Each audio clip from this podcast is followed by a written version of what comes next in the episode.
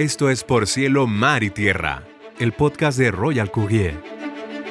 Cada nueva emisión platicaremos temas en torno a las importaciones y exportaciones, tratados comerciales, comercio exterior y mucho más. Por Cielo, Mar y Tierra es el podcast de Royal Courier. Bienvenidos. Hola a todos, bienvenidos una vez más a esto que es Por Cielo, Mar y Tierra de Royal Courier. Mi, nombre es Reina Lerma y es un gustazo venir a platicar un tema más de comercio exterior con ustedes el día de hoy. ¿Y de qué vamos a hablar? Del Comité de Sustitución de Importaciones. ¿Ah? ¿Qué es eso, Reina? A ver, ¿de qué me estás hablando, no? Entonces tenemos que este nombre así tan rimbombante realmente es algo muy sencillo. Vamos a analizarlo desde el principio. ¿Qué es? ¿De dónde salió? ¿De, a quién se le ocurrió semejante cosa que suena tan compleja, pero que realmente es mucho, muy sencilla? Bueno, ustedes se acuerdan que hablamos en aquel capítulo de cuando vinieron los líderes de América del Norte en en la cumbre, en la décima cumbre de líderes de, las Américas, que se llevó a cabo acá en México, que fue un gustazo verdaderamente recibirlos. Bueno, en esa ocasión de lo que ya habíamos platicado anteriormente, que si quieren regresarle un poquito, encuentran ahí, hasta creo que en la imagen Brian les puso a los tres líderes. Eh, en esa ocasión platicamos un poco de, de cómo estuvo, de qué se trató, de todo el show. Pero esto va muy ligado a aquel capítulo, porque una de las cosas que se abordó en esa ocasión fue el, el hecho de crear un comité para la sustitución de importaciones. Reina, sigo sin entender qué es eso, de qué me estás hablando. Bueno, el objetivo de esto es crear una cadena de valor y no competir en precios y a la vez sustituir por productos de Norteamérica otros productos que son importados de diferentes países.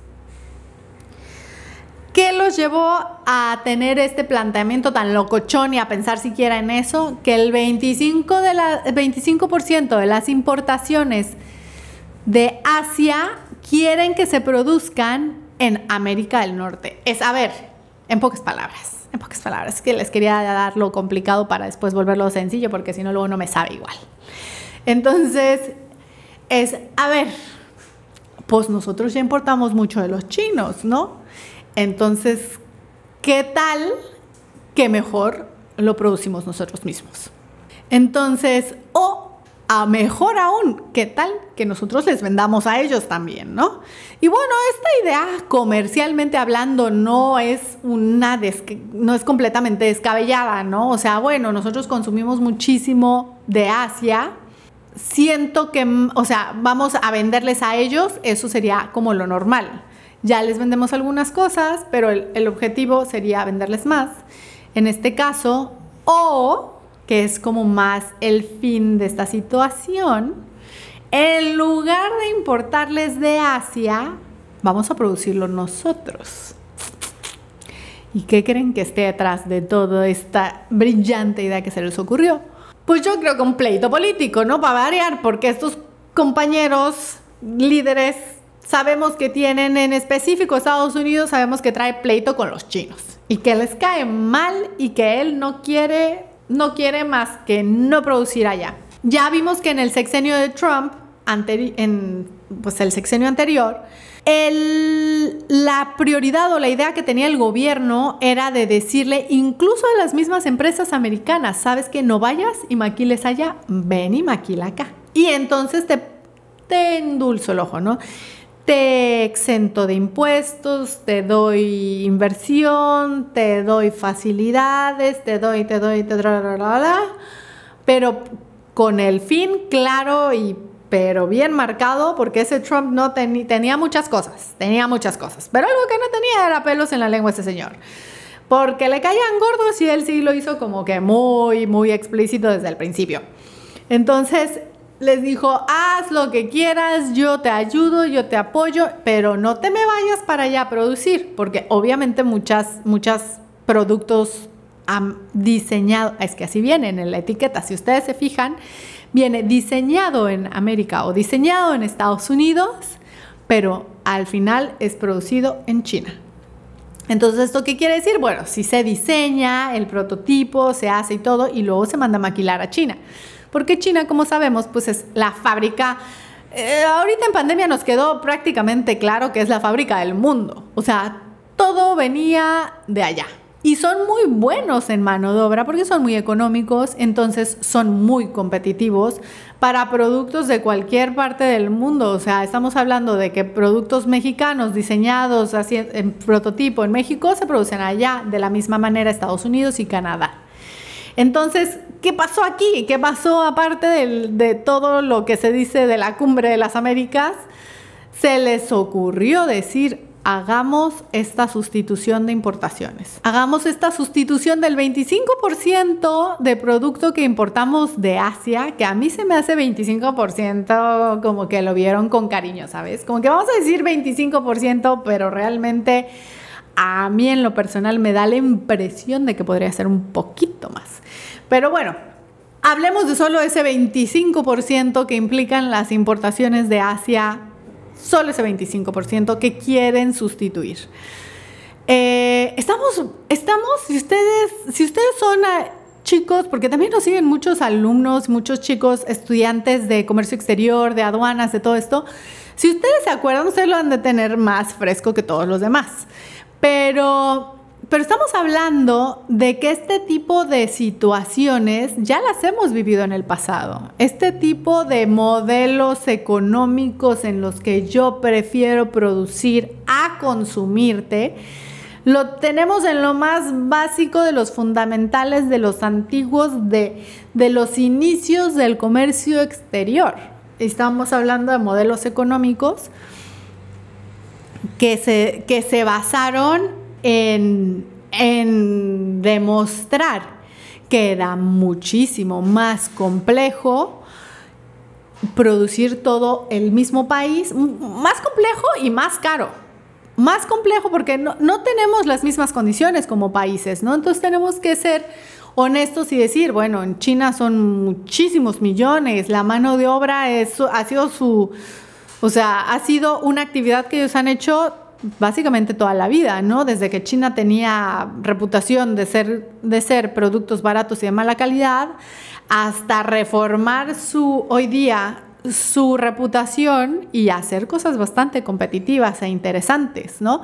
Hablemos del tema pandemia, cosas especializadas, cosas médicas, que si hay también de baja calidad, que si, oye, yo voy a Tepito y encuentro muchas cosas chinas, también.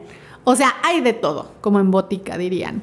Pero al final del día, este tipo de, de alguna manera, de, de mercado cerrado, de mercado decir, en lugar de yo importar, yo lo produzco, tiene un cierto grado de complejidad y una cierta curva de aprendizaje, como lo platicaba Ilia ahorita antes de empezar a grabar, y tiene tiene un grado de error bastante grande porque ya nos estaríamos metiendo en temas que no son nuestros, incursionando en ellos y bueno, eh, no sé si siendo más productivos, efectivos y, y competitivos que ellos mismos que se han dedicado básicamente a eso, ¿no? Entonces yo creo que es algo delicado que debemos de analizar, que debemos seguir muy de cerquita porque se me hace una línea muy un tema que pudiera salir mal, pues. Y no lo digo yo, lo dicen las en 1300 teorías económicas y de comercio exterior que ha habido en la historia de la humanidad. Ahorita les, les decimos puntualmente cuáles. Pero bueno, ellos qué dicen? O sea, ellos, ¿cuál es su... O sea, ¿por qué están, están ignorando todo lo que ya ha sido y en qué se basan para decir que esta es una buena idea? Entonces empezamos con la opinión de Biden, que dice que eso nos va a ayudar a ser más competitivos, resilientes y prósperos. Yo creo que está muy enfocado en su país. Luego tenemos que Trudeau habla de una economía continental y sólida. O continental creo que estuvo un poco pasada porque estábamos hablando de tres países, ¿no? Pero bueno, ya se expandió con el continente. Que eso sería un poquito más, quizá como un poquito más sentido. Es decir, si estuviéramos hablando de todo el continente americano, pues tal vez sí, Sudamérica pueda producir ciertas cosas que sean de beneficio para Norteamérica, pero nosotros hablando de estos tres países únicamente, mm, lo veo un poco complejo y un tanto ambicioso. Y bueno, nuestro presidente que dice al final del día, dice desarrollo y autosuficiencia, ¿no? Que es un poco el tema que él ha manejado en su sexenio como su slogan de, eh, no sé si me convence a mí, porque él habla mucho de la austeridad y a mí como que esas ondas no me agradan tanto, ¿verdad?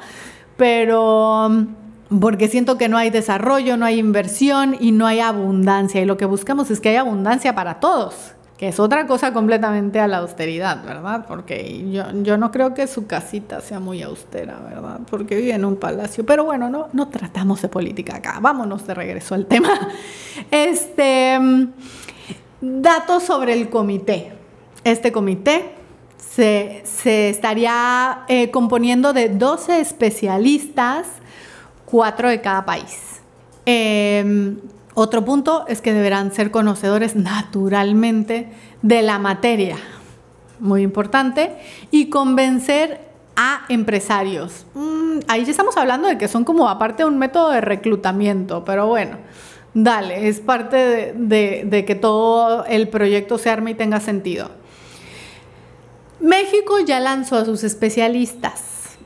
No sé cómo sienta yo esta situación. Yo no sé, ustedes mejor díganme cómo se sienten ustedes, porque, porque los especialistas que México nombró, pues en principio Marcelo Ebrard, que ya, como ya sabemos, es el secretario de Relaciones Exteriores, ¿no? De México. Ok.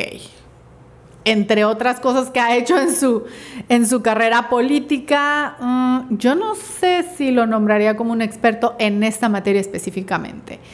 Después tenemos a Rogerio Ramírez, secretario de Hacienda y Crédito Público. Mm, ok. Finalmente tenemos a Raquel Buenrostro, que es la secretaria de Economía en turno, secretaria de Economía en turno, y finalmente a un empresario independiente, Alfonso Romo Garza, que ahí le veo como que más quizá él sí sepa de lo que está hablando porque él es un empresario como tal. O sea, todos los demás son representantes de instancias públicas y un empresario. Mm, yo creo que tal vez el empresario les eche la manita. No me parece, no los hago menos ni mucho menos, pero no me parece que ninguno tenga realmente una, una trayectoria ni en modelos económicos ni en producción eh, ni en tema de apertura de mercados, ni todo este tipo de cosas que para mí, en mi entender, sería un poco más útil en estos casos que pues hablar de nuestros políticos en turno, ¿verdad? Pero esa es mi opinión. Ustedes cuéntenme la suya porque pronto la mía está como muy enfocada dentro de lo que nosotros hacemos. Entonces, esto realmente es lo que es el tema del Comité de Sustitución de Importaciones. ¿Qué puede pasar? Pueden salir cosas como ellos, como los mismos eh, líderes de cada país mencionan, muy buenas, todo el mundo lo está viendo con ojos de amor, pero ¿cuáles son los contras, Reina? Aparte de todo lo que ya platicamos, de qué ha pasado en, los, en los modelos anteriores, en cuando se han puesto en práctica medidas de esta naturaleza. Tenemos que esta situación acá en México, ni siquiera nos vayamos muy lejos a un modelo económico de John Smith o a temas de estos.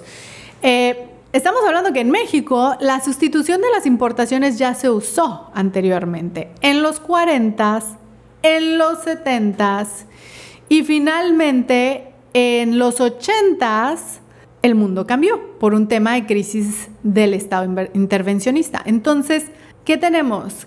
Que sí se ha hecho anteriormente, quizá no en colaboración con otros países, sino más interna en México, pero, pero el rollo terminó mal, o sea, al final del día el rollo terminó en una, o sea, se volvió un tema más autocrático, donde la realidad y el día a día no era lo que hoy estamos viendo como la globalización, pues el libre mercado, la libre circulación de bienes y productos, o sea, que es más como lo que nos gustaría a nosotros en comercio exterior, o sea, y a ustedes como, como público en general, como importadores, exportadores, ciudadanos de México y del mundo, pues tener acceso a otras mercancías de otros países sin tener que morir en el intento, ¿verdad? Entonces, em, ¿qué fue lo que pasó en, en todos estos años? Se volvió un tema muy pesado, un tema de un autoritarismo duro y que no ofrecía beneficio real a los ciudadanos de nuestro país, en este caso a los mexicanos. Se ha intentado, no funcionó, Tal vez fue porque fue solo un país y no tres. Ah, ah, ah. Los modelos económicos lo tienen muy claro, zapatero a tus zapatos, ¿no? O sea, si allá producen cosas que yo necesito y que a mí me costaría más caro producir aquí, pues las importo, que ese es el principio del comercio exterior, ¿no? El poder hacer ese libre intercambio de mercancía, aún siendo regulada por los diferentes países. Pero bueno, ustedes díganme qué cuentan. ¿Qué, les ¿Qué opinan? ¿Qué les parece esta idea? ¿Cuáles son las posibles consecuencias ante sus ojos de este estudio? Podríamos decir que pudiera haber una menor oferta, obviamente, porque a la hora de abrir nuestros mercados somos receptores de mercancía de otras partes del mundo, ¿no? De aquellos países que no están restringidos dentro del nuestro y que podemos importar bajo ciertos naturalmente ciertas regulaciones, la mercancía.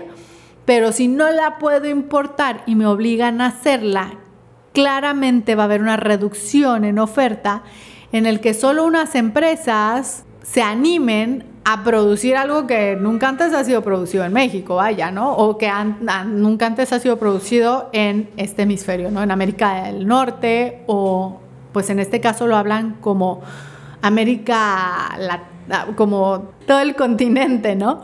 Entonces, si pudiéramos ver eso, obviamente una reducción de oferta, dados la situación, una baja calidad o una calidad no tan competitiva como estamos acostumbrados a verla, y precios por ende no tan competitivos, porque si bien el principio de esta regla es yo importo lo que me sale mejor importar que producir nacionalmente, pues es, una razón por la cual se importa.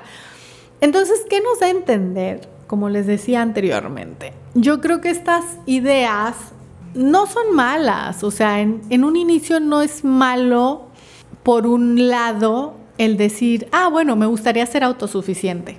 Pero ¿qué hay de trasfondo? El trasfondo de me gustaría ser autosuficiente, no realmente por ser autosuficiente, sino para que no te consuma a ti. Ah, entonces eso no está tan padre, ¿no? Ese sentimiento nos da por acá, ese amargorcillo de boca se me hace un poco que tiene este tema del comité de sustitución de importaciones. Como ustedes saben, a nosotros nos gusta importar y también nos gusta exportar. De hecho, nos gustaría más, que estuvieran más fomentadas las exportaciones que las importaciones, pero las importaciones son lo que nos permite ofrecerles a todos ustedes un mayor rango de precios, calidades, productos, sabores, colores y demás. Y creo que es lo que hace este mercado más competitivo, abierto y siempre con el fin de beneficiar al público en general y no a alguien en específico. Pero díganme ustedes qué piensan. Esa es mi opinión. Es para mí un verdadero gustazo estar con ustedes, echar el chal, platicarles y traducirles todo esto tan complicado del comercio exterior en cosas sumamente sencillas porque realmente así lo son. Gracias por estar conmigo el día de hoy. Mi nombre es Reina Lerma, bienvenidos a esto que es Por Cielo, Mar y Tierra y espero verlos por acá muy pronto. Denle like, denle campanita para que les avisen acá que tengamos una cita para echar el chal y nos vemos pronto. Chao. Por Cielo, Mar y Tierra es el podcast de Royal Courier. Recuerda acompañarnos en cada nueva emisión. Nos escuchamos pronto.